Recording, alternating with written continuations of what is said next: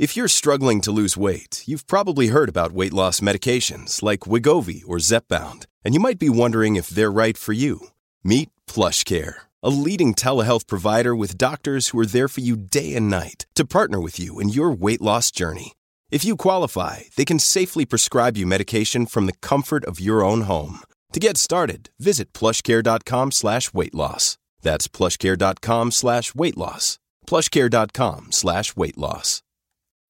When you need mealtime inspiration, it's worth shopping Kroger, where you'll find over 30,000 mouthwatering choices that excite your inner foodie. And no matter what tasty choice you make, you'll enjoy our everyday low prices, plus extra ways to save, like digital coupons worth over $600 each week. You can also save up to $1 off per gallon at the pump with fuel points. More savings and more inspiring flavors make shopping Kroger worth it every time. Kroger, fresh for everyone. Fuel restrictions apply.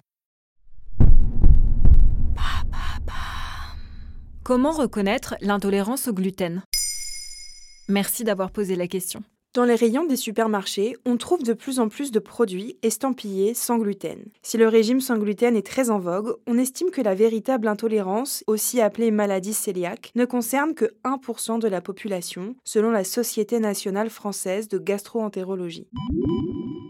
L'intolérance au gluten est une maladie auto-immune en réponse à la gliadine, une protéine présente dans le gluten. Cette réaction endommage l'intestin grêle, ce qui peut avoir de graves répercussions sur la santé. Quelles répercussions par exemple? Une mauvaise absorption des nutriments.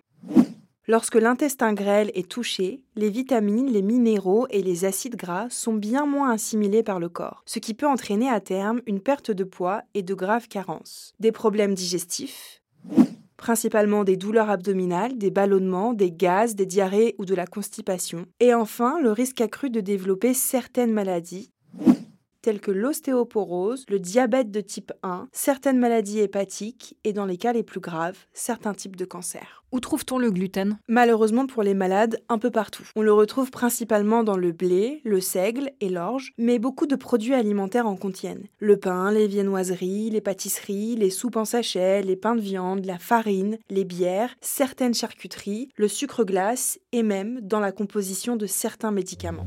Ben, mettez une grande salade verte à la place.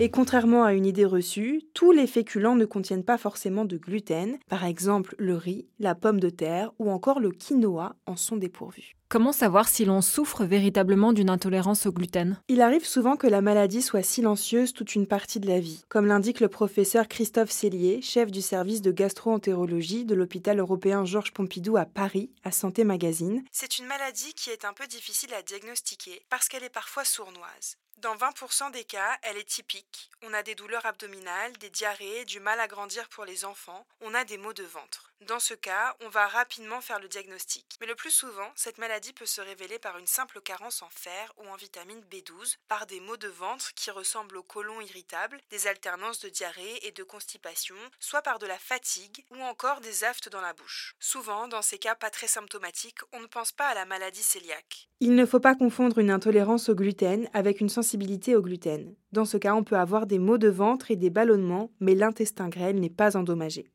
Comment se fait-on dépister? C'est très simple, il suffit de faire une prise de sang pour rechercher des anticorps spécifiques, tels que les anticorps antitransglutaminase. S'ils sont présents, une biopsie de l'intestin grêle permettra de confirmer le diagnostic.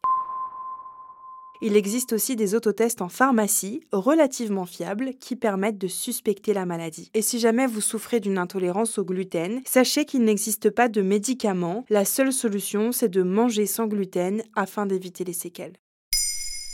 Maintenant, vous savez, un épisode écrit et réalisé par Olivia Villamy. Ce podcast est disponible sur toutes les plateformes audio. Et si cet épisode vous a plu, n'hésitez pas à laisser des commentaires ou des étoiles sur vos applis de podcast préférés.